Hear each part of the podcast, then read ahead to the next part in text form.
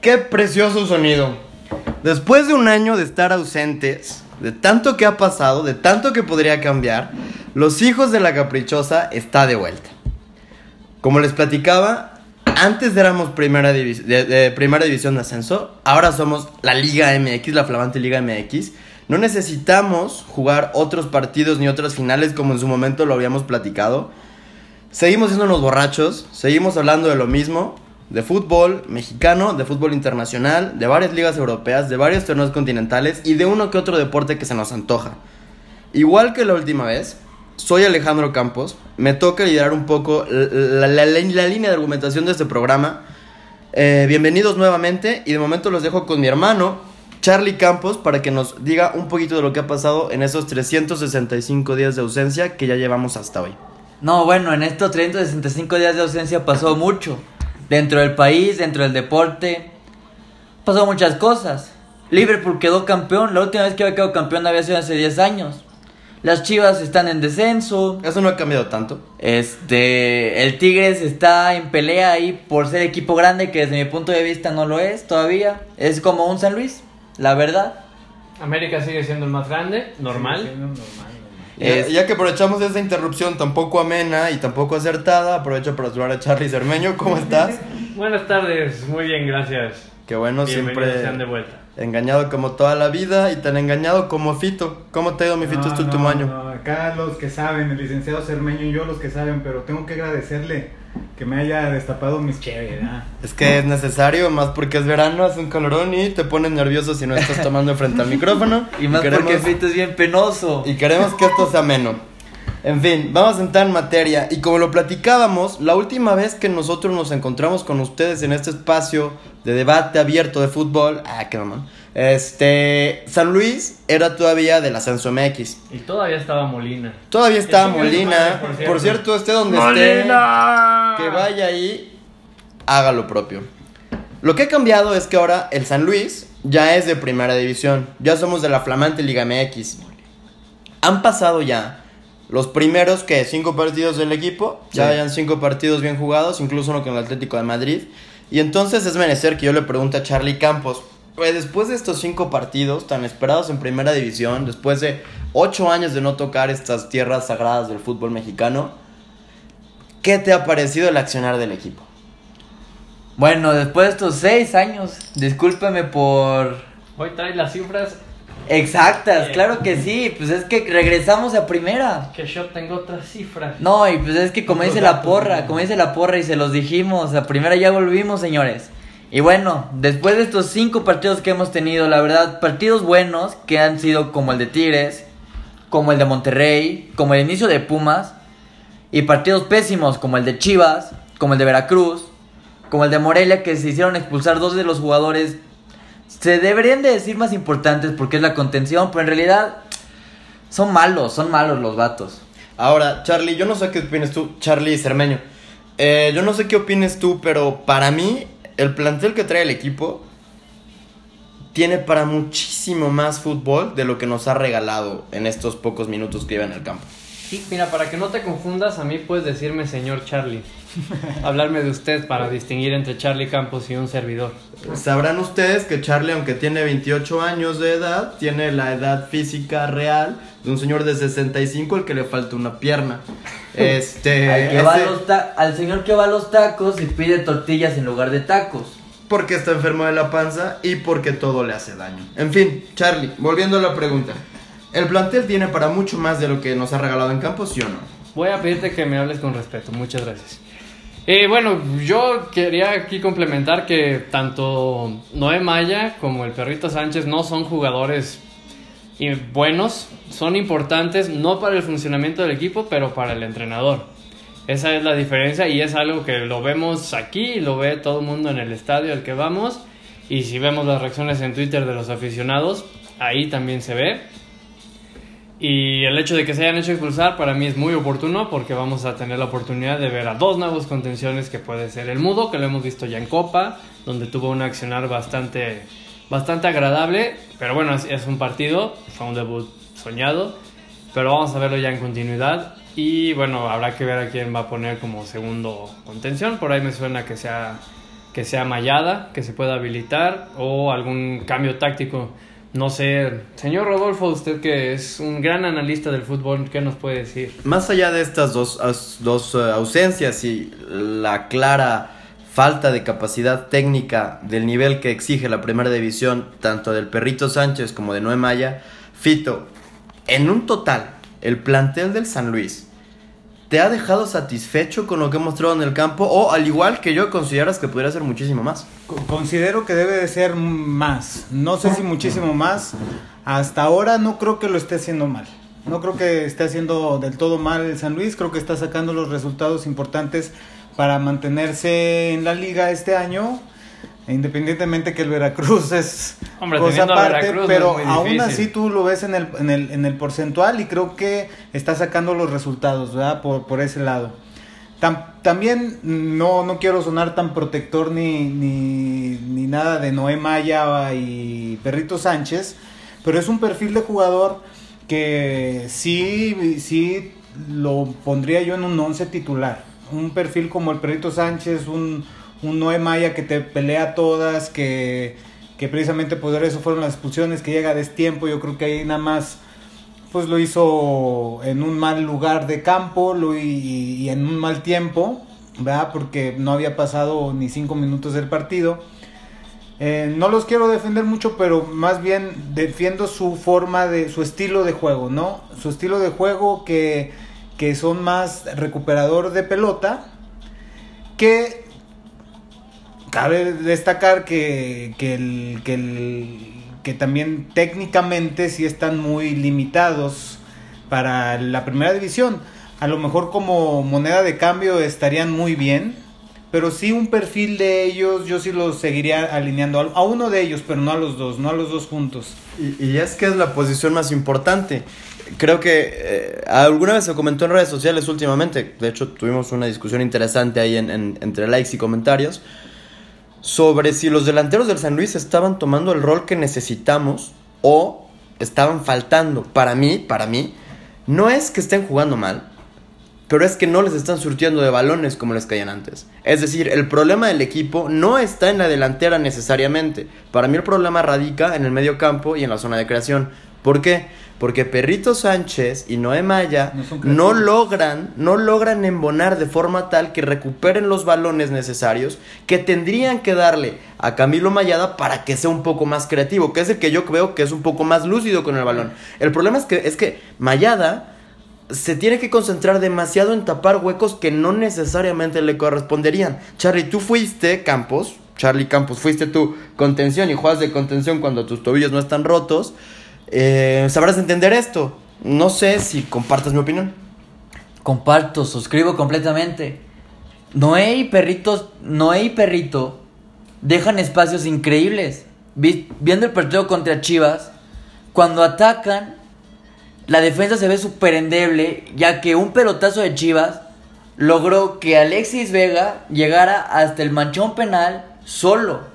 Un solo despeje, donde debió de haber estado Noé Maya para cortar. Ahora, en el partido contra Monarcas pasó exactamente lo mismo.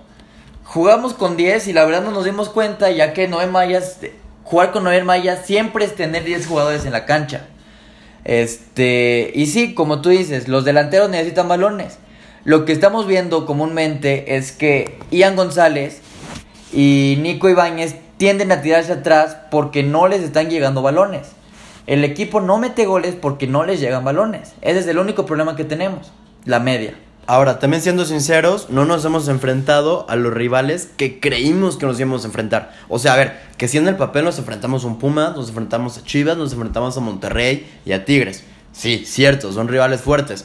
Pero ni Monterrey es la máquina que prete- pretendíamos que fueran y que todo el mundo hubiera pensado que hubiera sido. Tigres claramente no está jugando al nivel que tendría que jugar.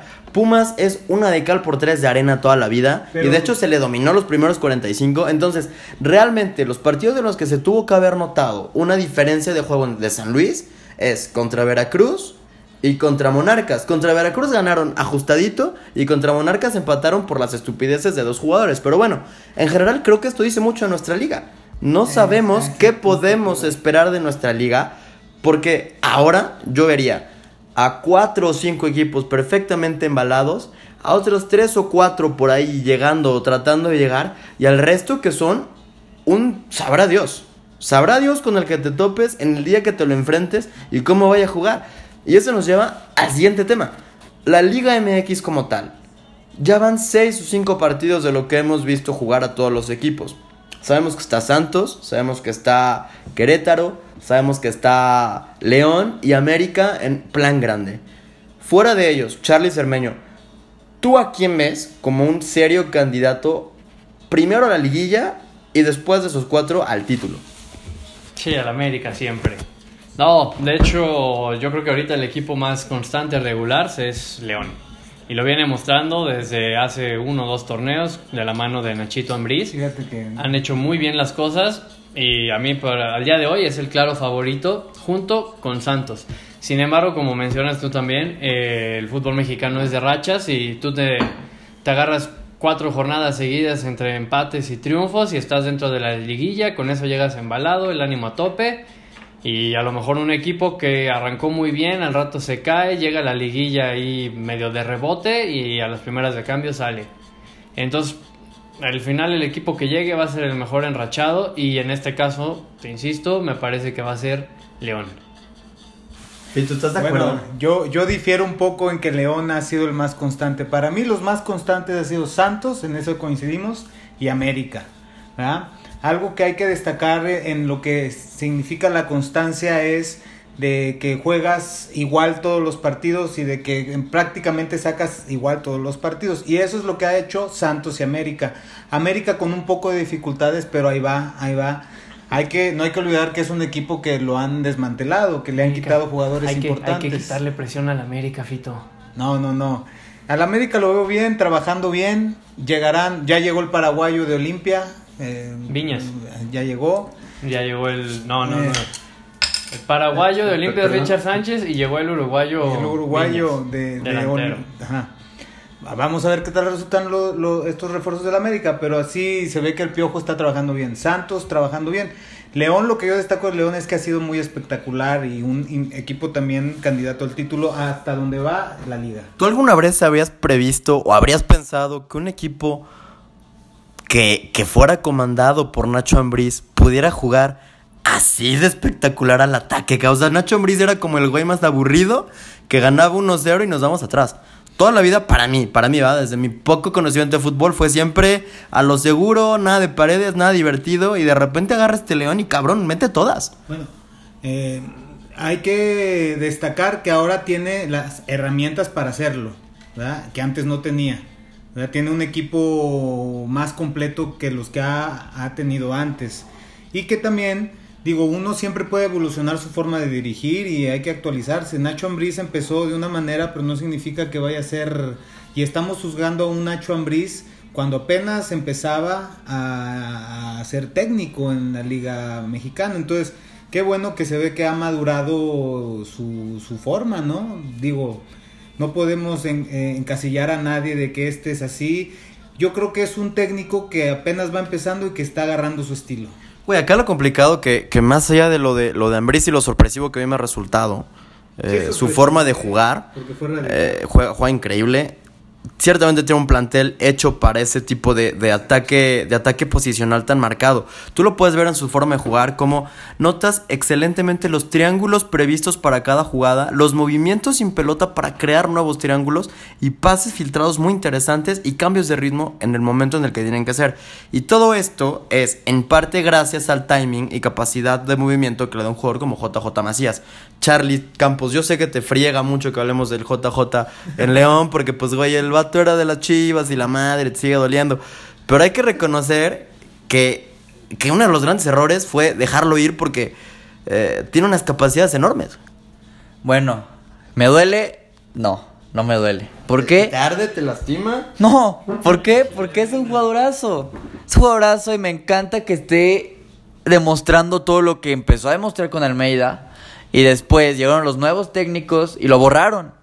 A mí, como Chiva, me daba demasiado coraje que los técnicos que llegaran lo hayan borrado. Tanto a él como a este Godínez. Godínez es un delantero, es un delantero nato, literal. Tiene el cuerpo de delantero, tiene todo para rematar. Lo vimos contra en la mm, en la Champions League Patito aquí de la CONCACAF que metía de todas todas. Por él llegamos a la final de, de Conca Champions. Se llama la Champions League Patito. Conca Champions. Ándale. Este, un, bueno, es un torneo molero, ya lo sabemos, pero en ese torneo molero en donde no quedó campeón, según recuerdo, era América. Tigres tampoco. Tigres tampoco quedó campeón en esa temporada, pero bueno, ese no es el chiste. JJ Macías, un jugador con demasiado con demasiada proyección que suena para irse al Dortmund, que suena para irse al Sevilla, que en realidad a mí me encantaría verlo en el Sevilla o en el Dortmund, ya que son equipos demasiado buenos, que tienen muchos jugadores con proyección. ¿Usted qué piensa, señor Rodolfo Aguilar?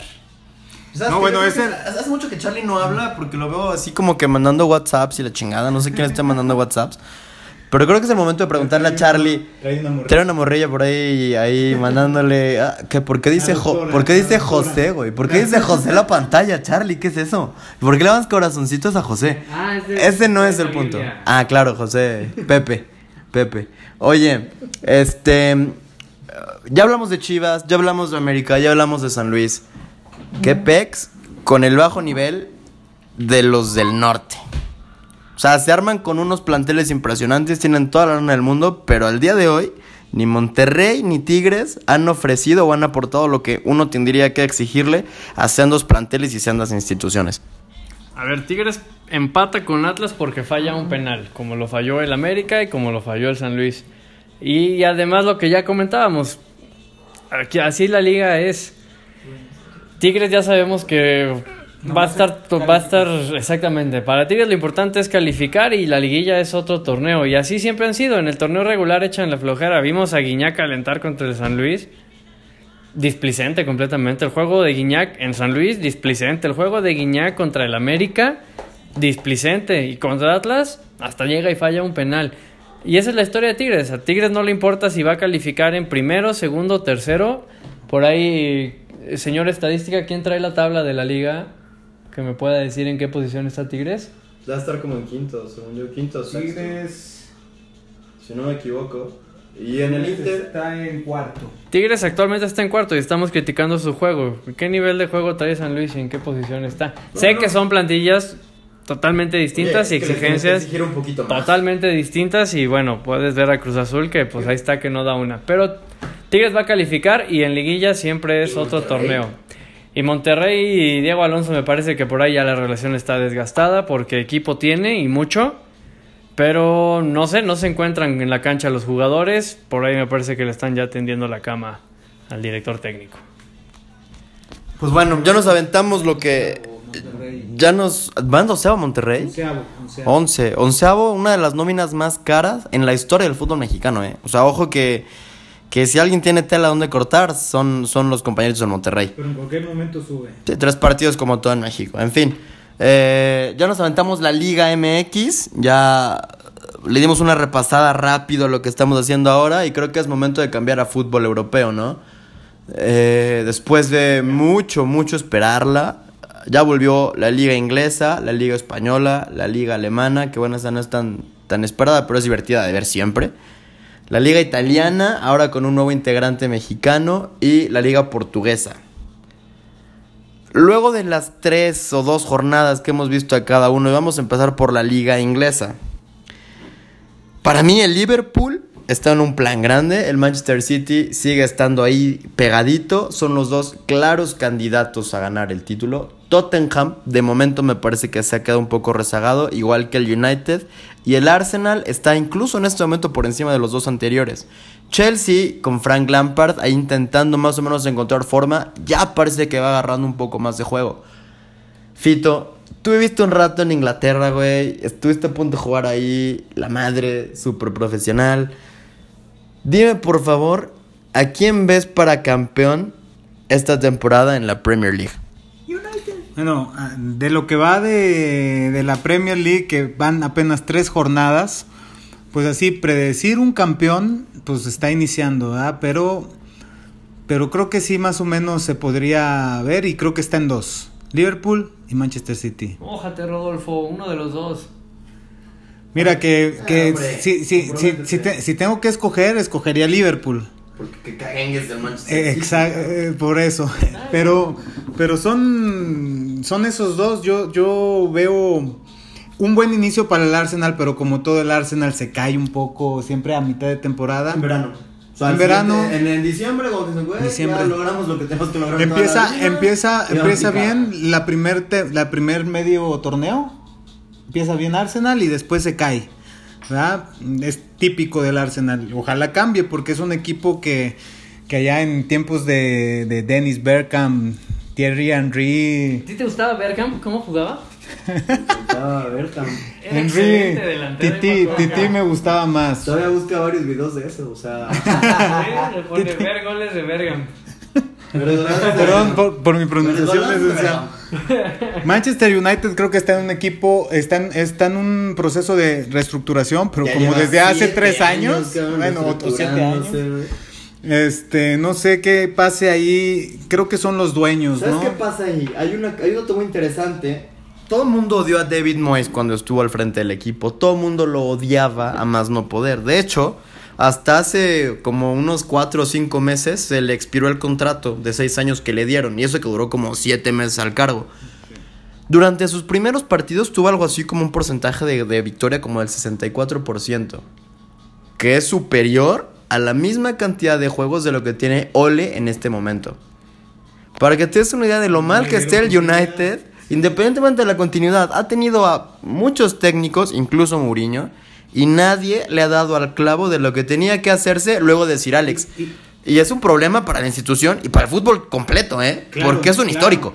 Y, y- y preocupante también los jugadores, que, que los jugadores no quieren estar ahí. Bueno, en el caso específico de Pogba, que acaba de llegar el rumor que, que ya no piensa renovar. No sale este verano, pero no piensa renovar con el United, que es un histórico, no nada más de Inglaterra, sino del fútbol mundial.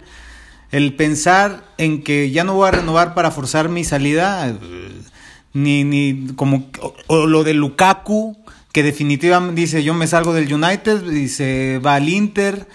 No, no tienen proyecto, los jugadores no están cómodos ahí, no sé qué está pasando en el United. Todavía más triste, Charlie no me dejará mentir. ¿Cómo cala, cómo jode y cómo pesa? Que antes de que tomen como referencia de la ciudad de Manchester al United, los jugadores prefieran brincar al City. El, el equipo más frío de todos y hoy al que le preguntes se encuentra mucho más cómodo yéndose al City que al United. Y eso te habla de una administración fallida y una organización completamente rota. Pues es que claramente el problema del United no es el entrenador, no son los jugadores, no es la afición, son los Glazers. Esa epidemia tiene nombre y se llaman los Glazers. ¿Quiénes son los Glazers? Bueno, son los dueños actuales del United. Los que vinieron de Estados Unidos a traer sus marquitas, a traer sus cositas, que es que Nike, no, Adidas, que es que los colores, ya no amarillo y verde, ya puro rojo. Y la camisa de visitante que sea de color este rosa. A ver, las cosas como van. United es United va a seguir siendo United. City es el equipo chico, es el hermano chico del United. Liverpool es nuestro clásico. City es nuestro derby. Si los jugadores que están ahorita no piensan en la institución como lo era antes, porque hay que, hay que decir la verdad. Cuando Diego Forlán estaba en el United, que hace poco vi una entrevista en Fox Sports, el United ese tiempo se equiparaba al Madrid de hace dos años. Eran los galácticos, se podría decir, del United. Sí, Charlie, pero, pero no puedes culpar a una administración así de toda la debacle de la falta de amor por los colores que le muestran los jugadores. O sea, ¿a, qué me refiero?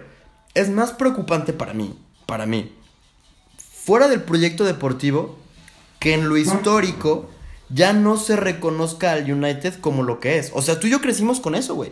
Tú y yo crecimos con un United a tope. Y hoy le preguntas a los chavitos que ven fútbol y ¿qué es el United? Yo voy al City. Pero fíjate, pero fíjate que en ese punto sí dio en el clavo Charlie Campos.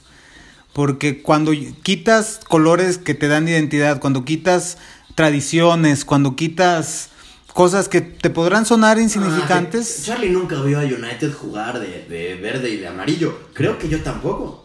O Bueno, no, no por ahí. Pero no, no, no tanto, pero bueno, no, no, sí, eso es lo principal, definitivamente eso es lo principal.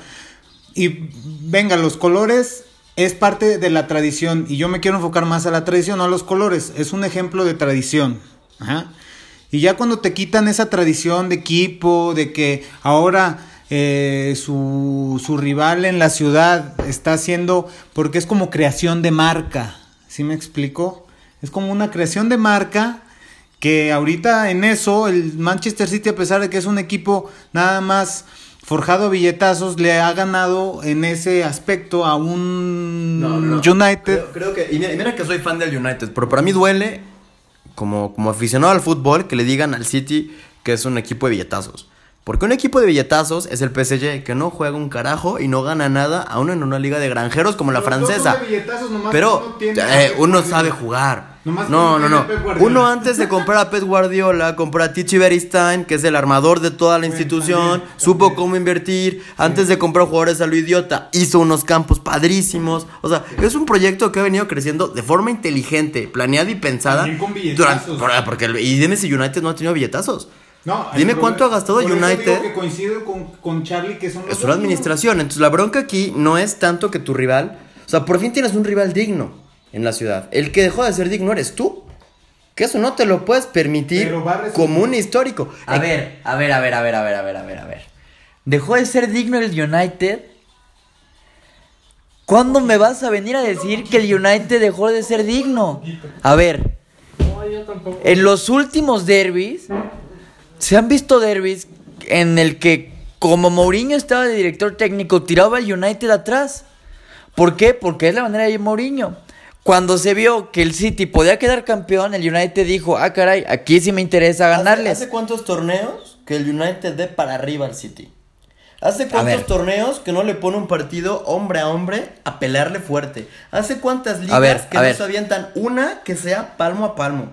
Hoy, ¿sabes quién fue al, al, al, al sorteo de la Champions? Fueron los de azul, los de rojo no estaban porque no calificaron. Dime si eso no es dejar de ser digno por un rival grande. No, a ver.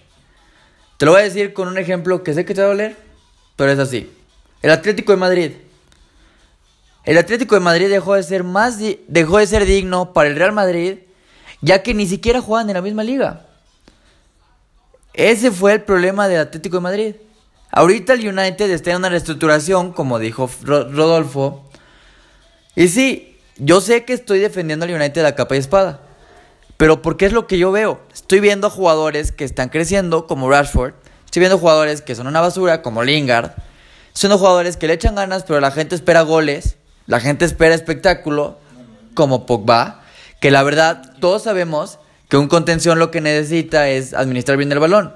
Si, por- si te pones a ver las estadísticas de, de Pogba, pierde tres balones por partido.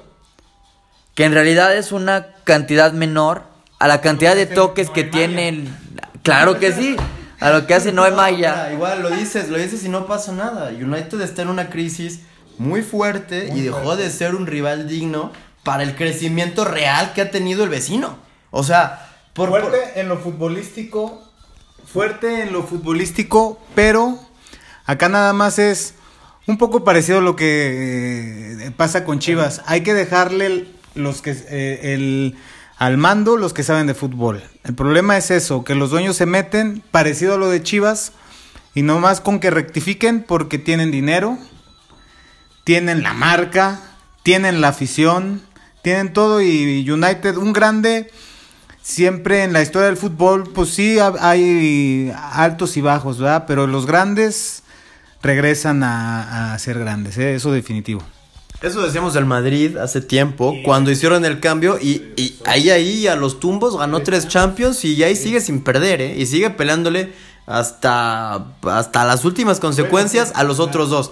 Y, y, y perdóname que te diga que, que no es que el, el, el Atlético de Madrid haya dejado de ser digno. Atlético de Madrid pasó por una crisis de mala administración interesante y administración económica que lo llevó a descender. Pero fue esa misma prosapia que al United ya se le olvidó lo que lo hizo volver. Te recuerdo que la temporada que el Atleti desciende, inmediatamente después, es decir, ya en la segunda división, es la mayor venta de abonados que han tenido. Y tenían su estadio lleno siempre. Siempre lo tenían lleno. Y eso es lo que caracteriza a Atlético de Madrid. Es más grande la afición que la administración y siempre lo ha sido, incluso hoy. Hoy por fin hacen un equipo decente, un equipo de hombres, ya no de nombres, y se empieza a ver algo diferente. Y por primera vez en años, te lo puedo decir, que los de blanco de enfrente tienen muchísimo miedo de encontrarse a ese equipo en cualquier competición y en cualquier instancia. Porque por primera vez en un buen tiempo hay un equipo auténticamente decente para pelearle de hombre a hombre en España al Real Madrid. Miedo no. Miedo no, pero, respeto siempre. Pero sí poquito. Pero respeto siempre. Y así es el Madrid. El Madrid, miedo a nadie, respeto a cada uno. Desde el Betis que se encuentra ahorita al, a- al fondo de la tabla, respeto. Hasta el primero de la tabla, Sevilla. Y si cambian, el Madrid a todos, no miedo, respeto. Y Siempre. nos lleva al siguiente tema, que es la Liga Española. Una liga que siempre se ha visto manchada, bueno, no manchada, pero siempre se ha visto liderada por tres equipos principales. O Real Madrid, Barcelona y Atlético de Madrid son los que llevan la batuta todo el tiempo. Charlie, eres valencianista, cabrón. Valencia hizo un gran torneo la temporada pasada. Un, un- un gran cierre de torneo, porque la primera parte fue bastante mediocre, después cerraron con todo, quedaron campeones de copa, lograron calificar a Champions de último momento. Hoy, desde tu posición, de los que no son del top 3, ¿tú qué esperas de esta liga y qué has logrado ver de los demás en estas primeras jornadas de Liga Española? En esta primera jornada de liga, me parece que el equipo a vencer es el Atlético de Madrid.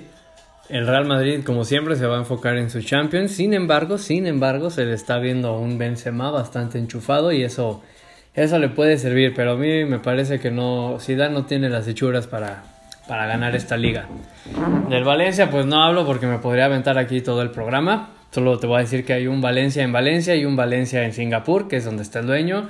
Y mientras esos dos no resuelvan sus diferencias, el equipo va a estar por la borda ahí, con peligros incluso de descender. Eh, ganó- le ganó el Celta ahora. El equipo jugó bastante bien, el Celta. Creo que ahí Néstor Araujo participó los 90 minutos. Se vio bien, el Celta se reforzó bastante bien con un central Aido. Que si tú ves las estadísticas del partido, creo que tiene una efectividad del 93%, algo que es sumamente, sumamente estelar. Y fuera del resto de los equipos, pues bueno, sabemos que el Barça ya pinchó con el Atlético, con el Atlético de Bilbao, perdón. El Madrid, pues a ver hasta dónde le alcanza. Equipos como el Sevilla, que también han arrancado muy bien. Pero el Sevilla empieza bien y se empieza a inflar poco a poco.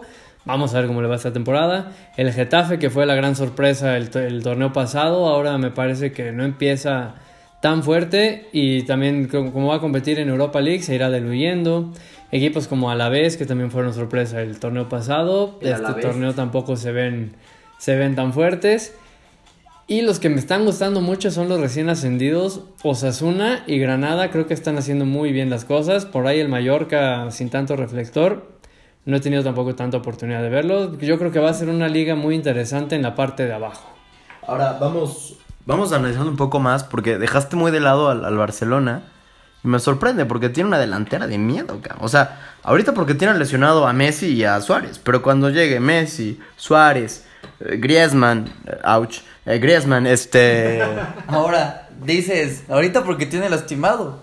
Pero ahí lastimaditos, tranquilo, tranquilo, quedaron, si no mal recuerdo, 5-2. Eh, bueno, pero el Betis es una veleta y el Betis le gana a cualquiera Bueno, últimamente. pero el Atlético de Madrid quedó 1-0 contra el... muy buen trabajo la temporada pasada. Sí, pero no, la bronca del Betis es que cambió un sistema de juego absoluto. O sea, con- tenía un sistema de juego muy bien hecho, muy bien trabajado. Lo cambiaron absolutamente desde el, desde el director técnico y va a ser una transición, como dice Charlie, muy compleja porque son ideas de juego que contrastan mucho. Entonces, el plantel incluso creo que no está armado para la idea de juego que, quiere el técnico. Pero bueno, se habla, o sea, el culebrón del verano, dirán los españoles. Es este. Es este. Es este Neymar, hombre. Ya lleva tanto tiempo que sí, que no. Parece hoy, al día de hoy, siendo las ocho y media de la noche en México, en un jueves. Este. Parece que ya están casi arreglados y que sí llega y que sí, que sí van a jugarse al final de cuentas todos los, los demás. Eh, Fito está nervioso, y perdón que una interrupción, pero Fito está nervioso que lleva cuatro cervezas, cabrón. O sea, es una No, cosa. no, pero ya la encontramos su medida. El, el podcast pasado no hablaba ni a tumbos. Ahorita. Dale tres cervezas y no lo calla ni Dios Padre. En fin, Y fluido. el punto acá es que Barcelona, creo que cuando logre juntar todas las piezas que necesita y sus refuerzos se amarren como se tienen que amarrar, ojo con ese equipo, porque seguro que trae más que el Atlético de Madrid y que el Real Madrid y que la Juventus y que el que tú quieras, al menos al ataque. Es la mejor plantilla de. Es la mejor plantilla de la Liga Española y. Y, y creo que la única plantilla así que le puede competir al Barça es el Liverpool. Liverpool a nivel europeo. Porque tienen una plantilla de, de locos. Entonces, ve- veremos si no se cae siempre como a final de temporada el Barça. Bueno, no en Liga, sino en Champions. Que siempre tiene un equipazo, siempre tiene cómo, cómo resolver la liga, pero ya ahora con en Champions se cae el Barça. Pero sí, tiene un equipo de miedo. Bueno, ahora estamos viendo que el señor Carlos Cermeño se está yendo sin despedirse. Claramente potosino, entonces pues hay que pedirle que se despida rápido. Potosinazo, como siempre. No, para, para, se va a un para, para, lo- para los que no sepan el potosinazo, y seguramente alguno lo habrá aplicado antes si nos escuchan en San Luis, es cuando te encuentras a alguien en la calle, te sordeas para no hablarle, para no saludarlo y nomás te vas cambiando de banqueta y adiós. Charlie está abriendo la puerta, ya se fue y aplicó el potosinazo como siempre. Mínimo dinos adiós, chifla algo, no sé. Y no, no quiso. En fin, Ciertamente en España se va a armar una muy buena liga. Me parece que, que Sevilla podría sorprender. No es sorpresa, pero si logra mantener un ritmo decente durante los últimos dos meses del torneo, que es donde siempre se cae, es cosa seria. Atlético de Madrid tiene un muy buen plantel y se esperan muchas cosas de ellos, pero ah, algo me queda ahí eh, de, de- de amargo estos primeros partidos que, que siento que algo no cuaja. Es el medio campo lo que no me acaba de convencer. Real Madrid, época de transición.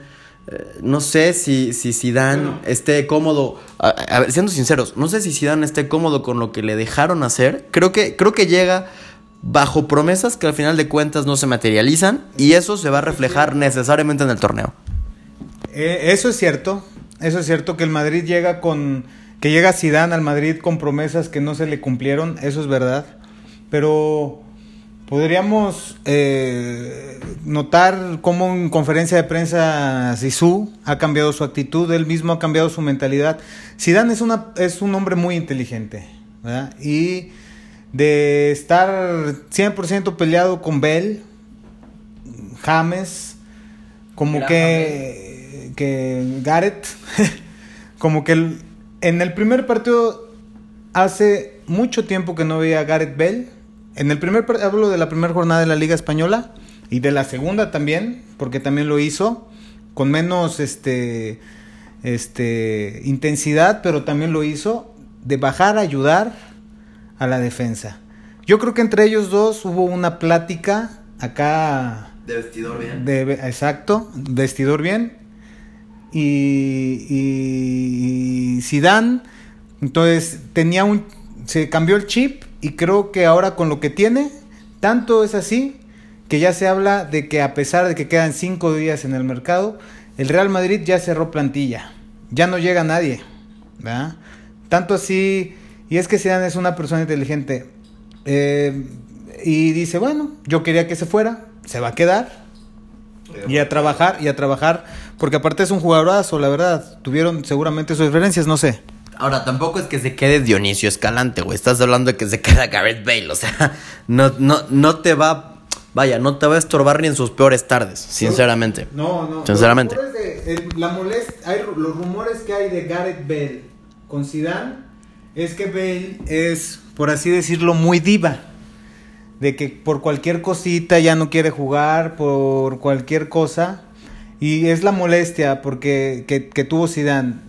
También Zidane, no sé si lo han notado, pero tiene una regla de oro, ¿va? De que acá en el Madrid de Zidane no juega el que no esté al 100. No juega el que no esté al 100. Entonces, como que ese, ese momento de conflicto, bueno, recuerdo bien, eh, hace un año eh, y medio, que pasó que Bale se volvía a lesionar. Eh, y No estaba al y 100, no no estaba puede al 100 y Zidane no lo juntó y Ahora, para mí la, la regla de oro del Real Madrid es juega, bueno, no del Real Madrid, de Zidane en el Madrid es juega el que esté mejor a menos que sea Benzema, que si juega sí, sí, o sea, no hay de otra, no hay de otra. Pero bueno, un protegido de Zidane y de Es- Florentino, eso sí. es, es su muchacho, hombre, es su gallo. Parlez-vous français? Parlez-vous dos, son- de la misma. argelina. Argelina los dos y francés de los dos y bueno, en fin. Ya nos reventamos también en Liga Española y habría que hablar en este momento de la siguiente liga grande que está por resurgir todavía más. Y ahorita les platico por qué, que es la liga italiana. La Juve, la vecchia señora, es la que siempre manda, la que siempre dice cómo se juega y quien cada campeón desde hace ya muchos, muchos años. Y el único equipo que estuvo cerca de mínimo ponerlo nervioso las últimas jornadas, porque en realidad nunca estuvo cerca de ganarla, No. es el Napoli. Un Napoli cuyo refuerzo estrella, cuyo eh, cash breaker de esta temporada fue el Chucky Lozano. Llega a un equipo más grande, el Chucky Lozano. Bueno, ese, ese gran jugador llega a un equipo mucho más grande del que estaba en Holanda, con exigencias bastante más complicadas y a un equipo que ya juega a una manera yo esperaría de él que crezca mucho en su toma de decisiones, en su timing de juego y que le aprenda todo a dos jugadores. A Dries Mertens, a Insigne y que aparte se nutra de tener a Carleto Angelotti como timonel. Porque si alguien sabe de fútbol y de creación de jugadores, es Carleto. Ahora, no solamente es el Napoli.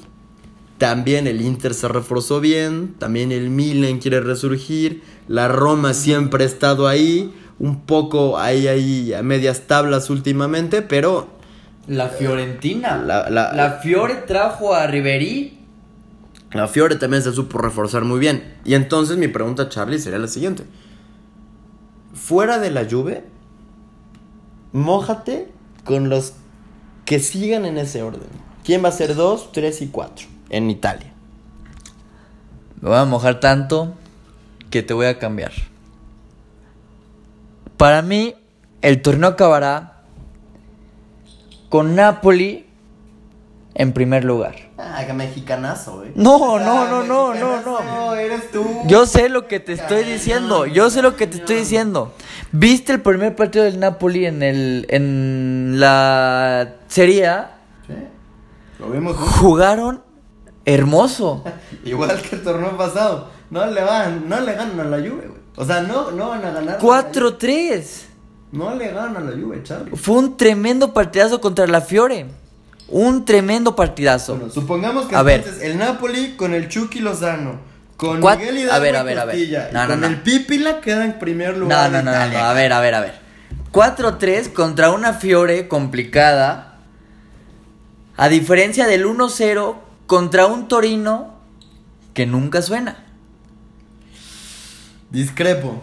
Por dos razones. Torino y Juve son derby. Sí, pero una cosa, a ver, Y los derbis siempre se juegan diferente. Otra cosa.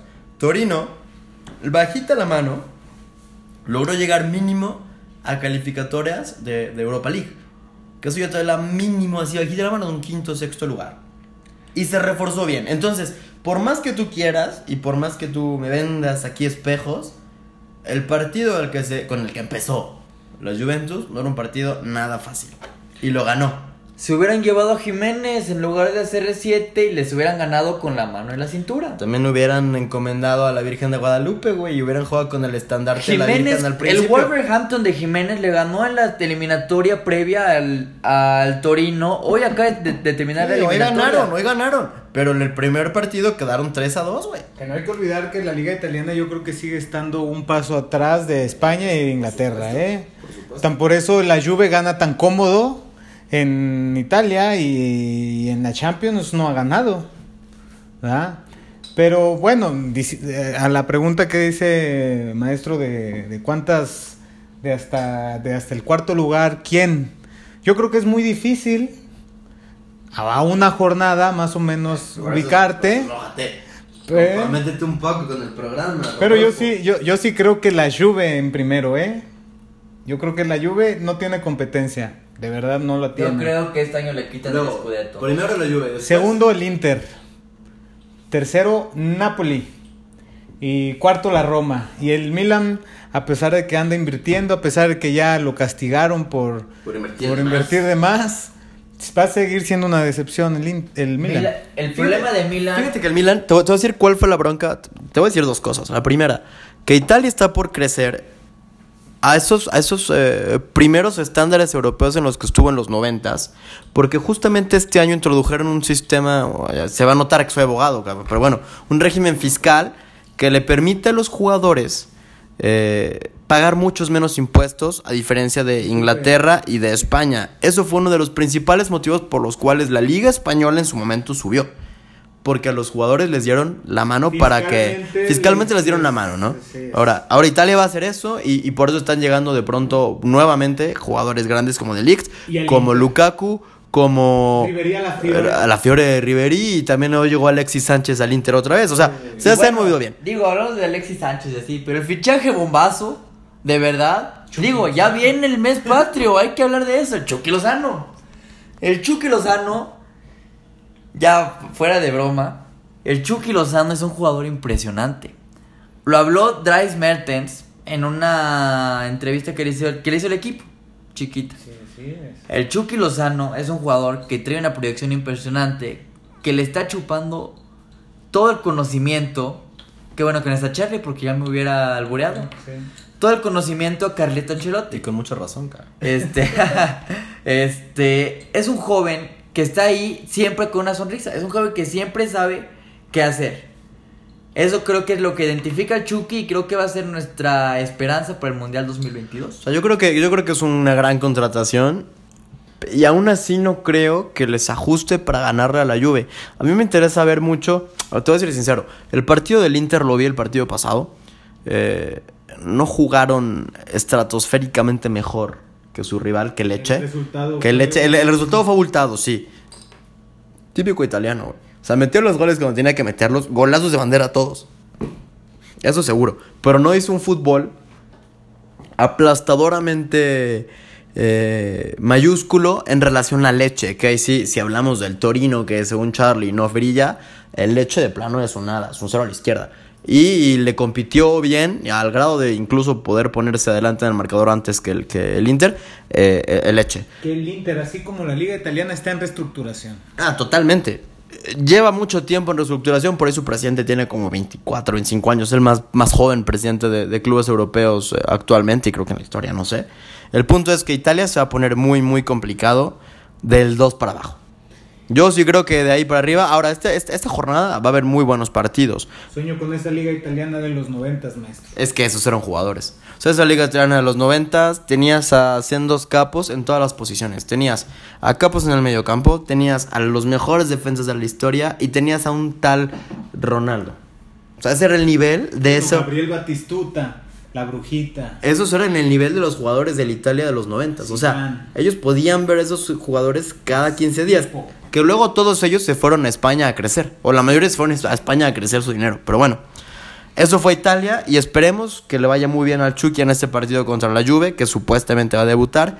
Y otro juegazo que se va a jugar este fin de semana es la Roma contra Lazio, que es un derby de los más pasionales en Europa, muy interesante de ver. Se juega, si no me equivoco, el sábado a la una de la tarde, si no, si no estoy equivocado.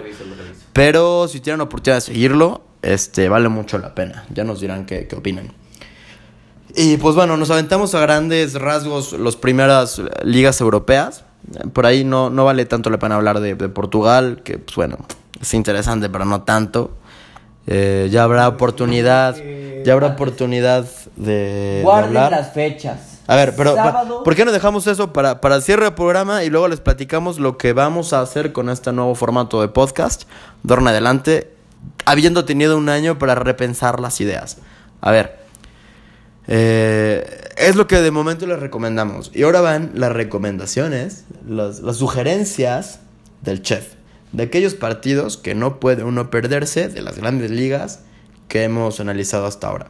Ok. Y empezamos con cuál, Charlie. Tú dime, ¿con la de Inglaterra? ¿O con que quieres empezar? Creo que la de Inglaterra no tiene tan buenos partidos esta, este fin de semana. Este. Ah, no. Tiene el derby de Londres. Ni más ni menos, Arsenal se enfrentará a un Tottenham desinflado tras perder la, la jornada pasada contra el Newcastle 1-0. Y básicamente es eso. City se enfrenta al Brighton, Burnley contra Liverpool, Sheffield contra el Chelsea y, Southa- y Southampton contra el Manchester que me tendré que levantar temprano. Ese que en otro sea. momento habría sido un juegazo que últimamente ya no te promete más, más cosas que, que, que fútbol a las 6 de la mañana. cabrón. Y luego, pasando esos partidos, vámonos a los partidos en Italia, que por lo pronto está el de la Juve contra el Napoli, que es el sábado a la 1.45. Y después tenemos... El en la cancha. A las 11 de la mañana, es con el Chucky en la cancha, supuestamente. Y luego tenemos el domingo a las 11 de la mañana, para crudear bien a gusto, un Napoli-Roma que se antoja bien complicado para la Roma. Lazio. Porque, perdón, contra, contra la Lazio, que siempre, siempre se, se indigesta cuando la Lazio, extrañamente es el mismo estadio, pero se le indigesta cuando lo toca visitante. Fuera de esos partidos, tenemos en España después uno que otro gran encuentro que no me parece tras- bueno ver, el Real Madrid y el Atlético de Madrid y el Barcelona siempre es interesante pero de momento Sevilla, jugando Sevilla, Celta. Sevilla Celta es un partido que vale la pena Buen, buen partido, el Sevilla va bien, Celta ha jugado muy bien, creo que es un partido fuera de, de los tres grandes, Sevilla-Celta se me hace un partido atractivo. Atlético de Madrid que va contra el Eibar es un estadio que se indigesta por la altura y por lo complicado que suele ser el Eibar Lo bueno que juegan en Madrid. Hay un buen... Ah, sí, bueno. Qué bueno que el Eibar valga madres en el Wanda Metropolitano. Y después tenemos al Villarreal contra eh, el Real Madrid. Ese es un buen partido. Porque en el Estadio de los Azulejos siempre se le complica jugar al Real Madrid. Y, y además porque creo que Villarreal puede agarrar una curva. Es un punto de inflexión interesante ahora de ver cómo se les va pintando la temporada. Después, vamos a México. En ascenso. Ah, Ya, ya, eso ya no, eso ya no se comenta. Porque los loros de Colima ya no nos interesan. Vamos a platicar del ascenso. No es cierto, vamos a platicar de la Liga MX. San Luis juega contra Pachuca, lo que es un juego complicado, bastante complicado de hecho.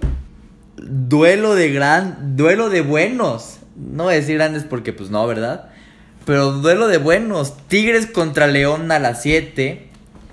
Y enseguidita. Duelo de grises. Chivas contra Cruz Azul. Los malos contra los peores van a jugar a las 9 de la noche, a todo dar para dormir, ¿eh? O sea, no se, no se dice más. Y luego el domingo, ni más ni menos que un partidazo con un sol fulminante en CU. Pumas Toluca. Pumas que siempre ha dado una de cal, como lo decíamos, una de cal por tres de arena. Y Toluca que parece que quiere despertar. No corrieron al bigotón, pero corrieron a su director deportivo. Ya llegó Ciña. Y por lo pronto, una ligera mejoría jugando contra el Necaxa la jornada pasada. Pero pues esperemos que el sol del mediodía en CU y los porros de esa universidad. acostumbrados a jugar a esa hora y están muy cerca. Ajá. Eh, pero la altura y el frío que hace en Toluca te aliviana toda la vida acá, te aliviana toda la vida. En fin, creo yo que ya no hay mucha más recomendación que hacer de ese ¿Cómo sentido. no? El poderosísimo Juárez contra el siempre todopoderoso Nah, tampoco, no la clea, nada, tampoco te quieras clavar de eso.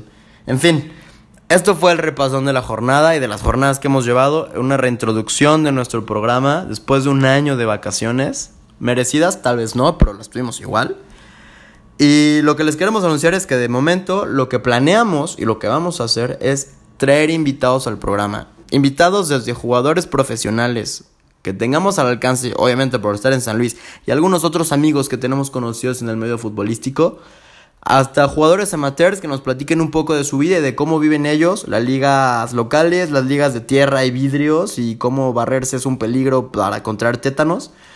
Y además de otros temas interesantes como pueden ser, ya lo mencionábamos, el US Open, la NFL, el tenis, comentar desde estadios y con personajes que acuden a los estadios, desde los que venden las cheves hasta los que entrenan.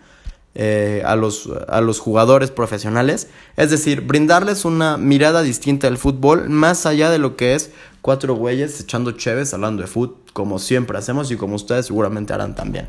Ahora, como se han dado cuenta en este primer programa, nuestro tempo se ha estado perdiendo. O más bien, nunca lo hemos tenido. Porque somos amateurs, no sabemos.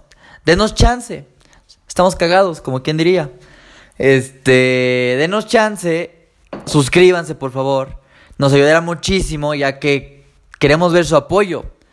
Nosotros vamos a seguir cada jueves de todas las semanas analizando lo que pasó y lo que se viene. Esperamos también expandirnos a otras plataformas, por ejemplo, YouTube, con alguna, con el color en el estadio, se podría decir, redes sociales. Y eso nos lleva a otro punto importante que es un cambio de este programa. Si ustedes quieren participar desde donde estén en el programa, con llamadas, con comentarios, con notas de voz, porque ustedes juegan fútbol en sus casas y también quieren platicarnos de cómo se ve el fútbol en Reynosa o donde sea que jueguen. Pueden ustedes platicarnos porque la aplicación que utilizamos nos permite enlazarlos con llamada y entonces ustedes participan en vivo del programa. No duden en ponerse en contacto con nosotros a través del email, no duden en ponerse en contacto con nosotros por medios de WhatsApp o de Facebook que ya les daremos los datos más adelante, pero prepárense que si ustedes quieren son parte del programa. Por lo pronto cerrar agradeciéndoles el favor de su atención, agradeciéndoles también por que nos hayan esperado tanto tiempo para volver a trabajar en ese sentido. Y agradecerle sobre todo a Charlie eh, y a Fito que, volvieron a mostrar disponibilidad después de un año de, estar eh, lejos de este micrófono. Eh, de verdad que se, agradece mucho el tiempo que, compartimos y, siempre es grato poder sentarnos a tomar cervezas y hablar de fútbol. Charlie, muchas gracias. Un gusto como siempre. Un honor estar de regreso y regresamos fuertes. Llegamos para quedarnos. Se los dijimos a los hijos de la caprichosa, ya volvimos. Fito, te agradezco mucho por tu tiempo. Gracias, maestro. Un placer volver a convivir con ustedes echando cheves y hablando de fútbol, que es lo que nos gusta. Y lo seguiremos haciendo, pero ahora con más sorpresas, ¿no? Seguro que sí. Por lo pronto cerrar este programa, agradecerles al favor nuevamente de su atención y quedamos... Eh, por fin lo logramos hacer en 57 minutos, lo cual siempre es complicado porque nos tardamos una hora y media haciendo el programa porque Fito no se calla acá. Hoy lo logramos controlar, logramos llevarlo creo que mejor. Esperamos sus comentarios y retroalimentación y pues nos escuchamos la próxima semana. Chao, chao.